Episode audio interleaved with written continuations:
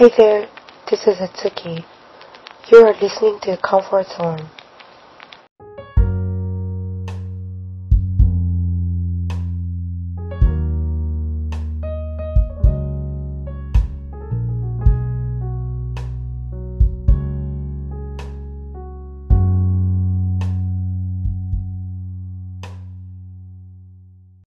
皆さん、こんにちは。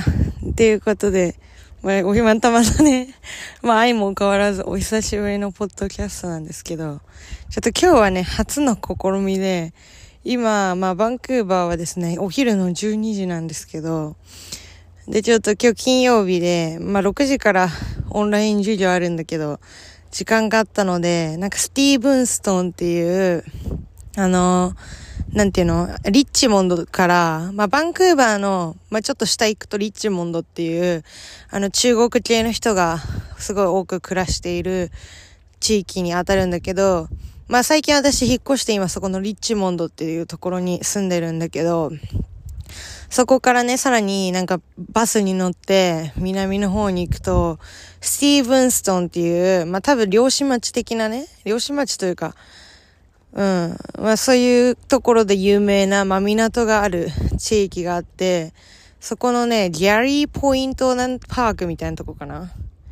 っていうとこがマジなんかすごい開けててね、すごい360度開けてて、めちゃくちゃ気持ちいい公園があるんだけど、今私はそこにいまして ちょ、今日初の試みっていうのは、お外でね、収録してみようということで。まあ人も別にいないし、周り。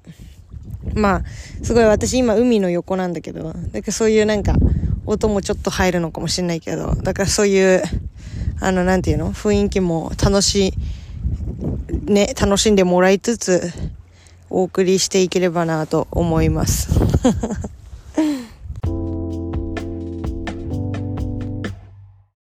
じゃあね、今日のトピックは、まあ早速、早速じゃねえわ。まあせっかくね、私今バンクーバーのその公園というね、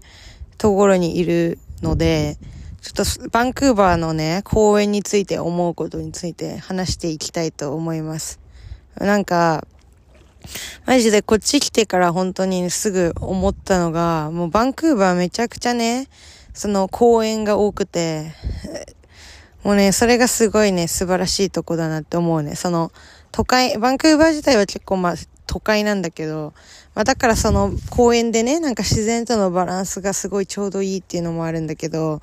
で、なんか私本当日本の公園っていう、そのあれと、まあこっちで言うと、まあパークに当たる、当たると思うんだけど、なんかすごい全然なんか違う、違うというか、なんかひ、なんて言うんだろうな、なんかさ、今のさ、日本の公園って本当になんかがんじがらめで、私、まあ、それについてすごい思うことが、まあ、日本に暮らしてる中ですごいあったんだけど、もうなんか公園なのにさ、なんか、そう、球技禁止みたいな。なんか私が結構、まあ、サッカーやる人だったから、そう、サッカープレイヤーだったっていうのもあって、もうなんか公園なのになんか球技禁止で、みたいな。で、え、何の意味があるみたいな。で、なんか、なんていうの？その団地の間にある公園とかでもさ、そういう球技禁止みたいな感じだからさ、もう人誰もいないみたいな。なんか、公園の意味あるみたいな。で、やっぱなんかその社会でさ、なんか公園の意義あるなっていうのがなんかこっちに来て改めて、うん、思うことというか、なんかね、まあ、日本の公園ってさ、結構もう子供、だけが遊ぶ場所っていうイメージが強いと思うんだよね。なんか、まあ、せいぜい大人いるとしても、まあ、見守る大人で、もうちょっとじ、なんか、時間の使い方わかんなくて、なんかもう本当に、まあ、ちょっとせっかちになっちゃいがちというかね。もう子供待ってる間。だけどなんかこっちの公園って、なんかむしろ大人の方が多いというか、大人が、その、なんていうの？なんかいい、あの、休息を求めて、なまあもう、なんて言うんだろうな、なんかね、その、あのー、多目的な感じのね、雰囲気がね、もうめっちゃ素晴らしいなって思う。まあそれはね、まあアメリカとか行っても思うことなんだけど、まあアメリカの公園とかって言うとまたなんか規模感違ってくるんだけど、ナショナルパークみたいな。なんかナショナルパークくらいまで行くと、もはやなんかね、なんて言うんだろうな、日本で言うと何に当たるんだろう。まあ世界自然遺産的な？違うけど。まあまあまあ。ちょっとまた希望感変わってくるけど、いや、本当にね、なんて言うんだろうな。だから私がこうやってさ、ポッドキャスト撮っててもさ、もう別になんか、全然余裕だしさ。まあ日本の公園より全然、その、まあ物理的な距離感広いっていうこともね、もちろん理由にはあると思うんだけどね。なんか、そういうなんか誰にもね、なんかジャッジされない場所というか、別になんかルールもそんなに、もう、全くと言っていいほどないし、それ球技禁止だとか。うん。ね。で、さっきもなんか、すごいタコをあげてる子供たちがいたりして、なんかすごいね、いい雰囲気だなって、やっぱ思いますね、本当に。やばいな、全然、あ、思ったよりなんか、こっちの公園について話すこと全然なかったかもしれない。なんか、もうちょっと考えてたことあったはずなんだけどね、忘れちゃったね。ということで、じゃあ一旦切ります。まあね、何か言いたいかって言いますと、なんかまあそういうさ、なんかルー、まあもちろんルールがね、いっぱいあるから日本ってすごい、あの、まあ治安もいいしっていう、まあところはね、まあもちろんそれはそうなんだけどね。やっぱなんかこういう、その余白みたいなものはね、大事にしていければなって思う。なんか、私さ、本当にそれこそこういう場所で結構クリエイティビティとか湧いてくるというかさ、なんか創作意欲とかも湧いてくるし、なんかそういう風になんか自由にね、なんか誰にもジャッジされない場所がね、もっと、まあ、日本の国民性的にも難しいかもしれないけど、すごい人のことが気になってしまうっていう。まあ、別にそれは良くも悪くも、まあ、何、まあ、いろんなことに影響してると思うけど、うん。うん。まあね、なんかそういうね、余白みたいなものをね、大事にして。まあだから日本にいる皆さんも、まあ公園は別に子供だけのものではなく、なんか時にはね、休息を 休息を 感じる場所としてね、皆さんもね、いて、いていただければもしかしたら新たな気づきがあるのかもしれない。まあ、それは知らんけど。ちょっとごめんなさい。ちょっと、ちょっと思いのがあんまり公演のトピックちょっと薄かったので、じゃあ、今度はね、あの、いろんなね、行事についてね、バンクーバーで過ごした行事について話していきます。っていうのも、ちょ、最近、その、あの、えっと、まず2月の10日かな？ちょっと日付、もし間違っちゃってたらごめんなさいなんだけど。あ、待って、なんか船来たんで一回止めます。あ、すいません。なんか船じゃなかった。なんかただ波がなんか、波が暴走してた。なんか波が急に強くなって。マジで今波スレスレのところでさ、撮ってるから。マジね、ほんと私どこ行ってもやっぱ海好きだなって思う。やっぱ、将来絶対住むんだったら海の近く住みたい。まあ、っていうことは置いといて、そういう行事の話ね。まずじゃあ2月10日だったかな？まあ、ルナーニューイヤーあのルナーニューイヤーっていうのは、まあ、えっと、旧正月っていうのかな？日本語で言うと。ちょっと待って、その辺もマジでちょ、勉強不足なのごめんなさいって感じなんだけど。まあ、ただこっちで感じたね、体、体験について話すだけだから、ちょっと、その辺は多めに見ていただきたいんだけど。そう、多分、あの、まあ、中国とか、あの、香港とかで主に祝われてる、多分ね、中国とか香港とかでは、もうなんならその新年より大々的に祝うくらいの感じなのかな。で、それこそ私さっき言ったみたいに、今、リッチモンドっていうところに越してきて、で、中国系の人が多く暮らす場所で、で、しかも、私、あの、最近、その寿司レストランでも働き始めて、で、そこでね、まあ、サーバーとして働いてるんだけど、だからね、従業、で、その日もね、ちょうど働いてたわけですよ。で、本当に、もうなんて言うんだろうな。あのね、働いてたんだけど、なんか、その、は、酒出てくるし、その働いてる途中に。だからお酒飲みながら働くっていうすごいね、新体験をしたんだけどね。まあめっちゃ楽しかったね、ほんと。なんか中国の、そのね、あの、中国ワインみたいなものをね、飲みながらね まあもちろん理性は保ちつつね。だからその理性となんかマジ働くことって修行だなってなんか その、酒飲んで働いてる時に思ったなんかその、集中を途切らさないように、そのね、その理性とね、あの、なんて言うんだっけ。まあ理性の逆忘れちゃったけど、そこのなんか、あの、バランスを探りつつね 正気を保ちながら働くっていうね いや、すごいめっちゃ楽しかったんだけど、まあそれは別に旧正月の本質じゃないかもしんないけど、で、そのね、なんか従業員の、その、あの、中国の人がね、あの、日本でお年玉みたいなものがあるんだよね。その赤い封筒に入れて、それを、まあ、なんていうかもよくわかんないんだけど、で、それもお金ももらって、でね、まあ、その日食べたものはなんか北京ダックみたいな多分ね、なんかダック食べるのがなんかその日のあの伝統な気がする。まあ、その辺もあんまり、まあ、なんかね、従業員の人が特にその英語別に得意じゃないっていうのもあって、なんか特にコミュニケーションはそんなにね、取れるわけでもないんだけど、なんかね、でもそれによる気づきもあったというかね、なんか本当に最近ノンバーバル、あのー、言語を超えたコミュニケーションのね、なんか素敵さみたいなものもすごい感じるというか、なんか別にね、言語を、その、フリー、もう、本当にフルにコミュニケーションを取れるわけじゃないんだけど、本当にその、あの、働いてる環境がすごい居心地いいし、なんか、うん、なんかね、コミュニケーションって別に言葉を返すことがなんか全てじゃないんだなとか思う。まあ、特に日本ってさ、そのま空気を読むみたいなさ、あの文化があるから、だから日本って多分結構そういうノンバーバルコミュニケーションが得意な人種だと思ってて、で、結構アジア系の人は多分、んまあどちらかというとそっち寄りなんだよね。だからなんかその中国の人たちと働いてて、別にコミュニケーション取るわけじゃないけど、その空気読んで、なんか、なんか動いたり、でもなんかそれがさ、結構さ、空気読んで動くっていうことがなんかさ、サービス業のさ、あの、最たる、もう究極みたいなところもあるじゃん。だからなんかね、そのの、コミュニケーションを返さないところで働、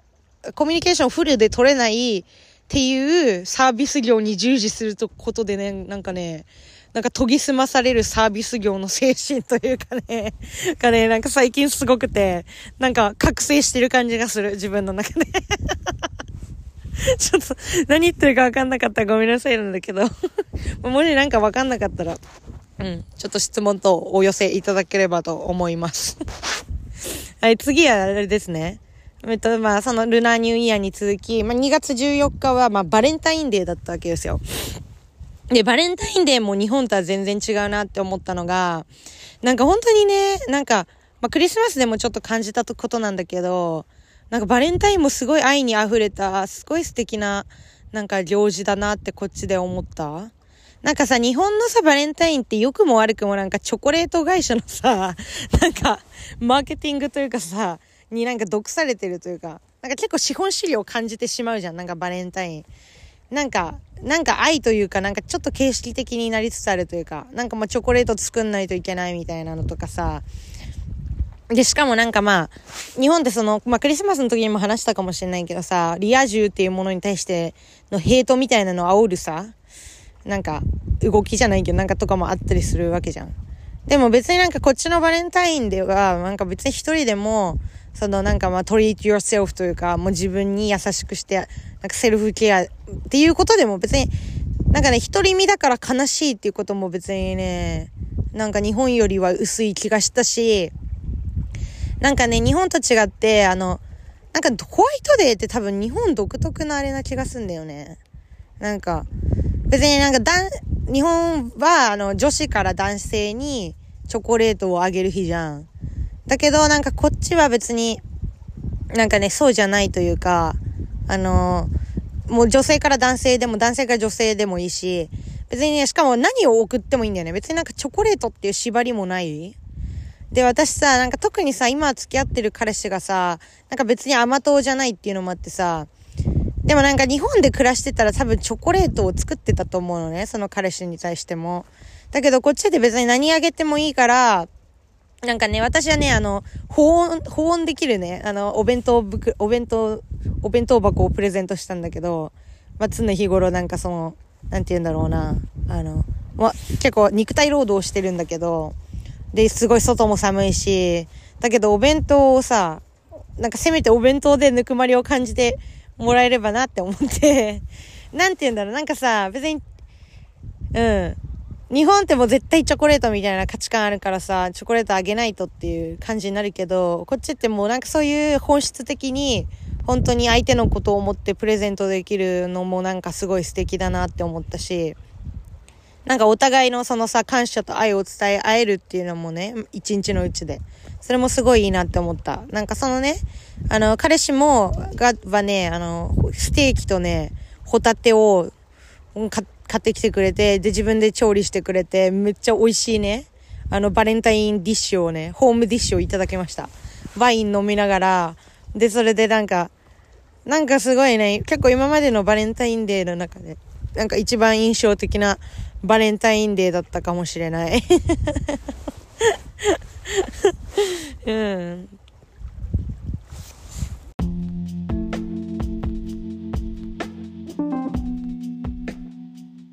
今日の英語ワンフレーズ。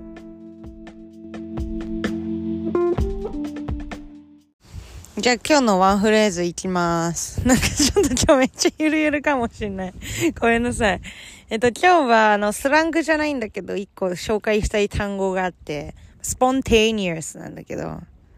まあなんか、なんて言うんだろうな、和訳すると、ちょっと待って、ごめんなさい、調べますね、一瞬。本当に和、本当になんか和訳のあれで言うと自発的って出るんだけど、なんか私なんとなくこっちで暮らすにあたってちょっとなんかニュアンス、なんか自発的にとはちょっと違うなって思うことがあるというか、私のその実体験の、その、まあ、ちょ、役としては、どっちかというと気まぐれとか、なんかそ、そういった用法で使われることが多いんじゃないかっていう思っている単語です。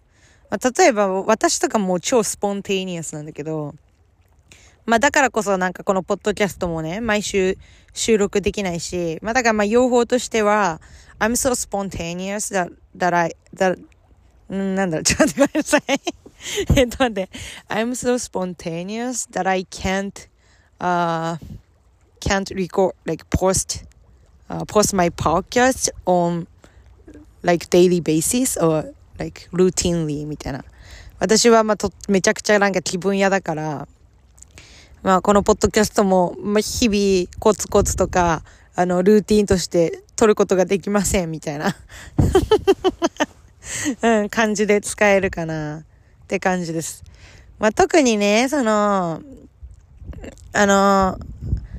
あとなんか、なんと言うんだろう。まあ、バンクーバーで暮らすにあたって、まあ、バンクーバーめちゃくちゃ雨多いわけですよ。まあ、冬の時期は。もう、レインクーバーって言われてて、え、だからなんか、例えばね、私、その、まあ、彼氏さんとね、あの、外行く予定とか、まあ、前とかもキャンプ行こうみたいに言ってたんだけど、なんかその時もね、あ、もう雨その日雨だったから、もう急に予定キャンセルみたいな。だからね、なんか結構ね、こっちで暮らすにあたって、なんかスポンテイニアスでいられないと、いら、いら、いざるを得ないというか環境に暮らしてる中でね、このいい、なんかいい便利な単語だなって思った。なんかもともと私めちゃくちゃ気分屋で、すごいスポンテイニアスな人間なんですけど、まあ、特にね、この、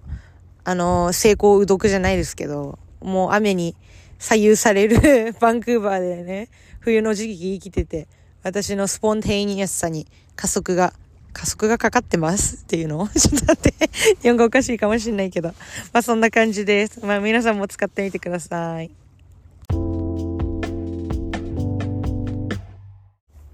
はい、じゃあ、えっと、えっと、なんていうの？あエンディングです。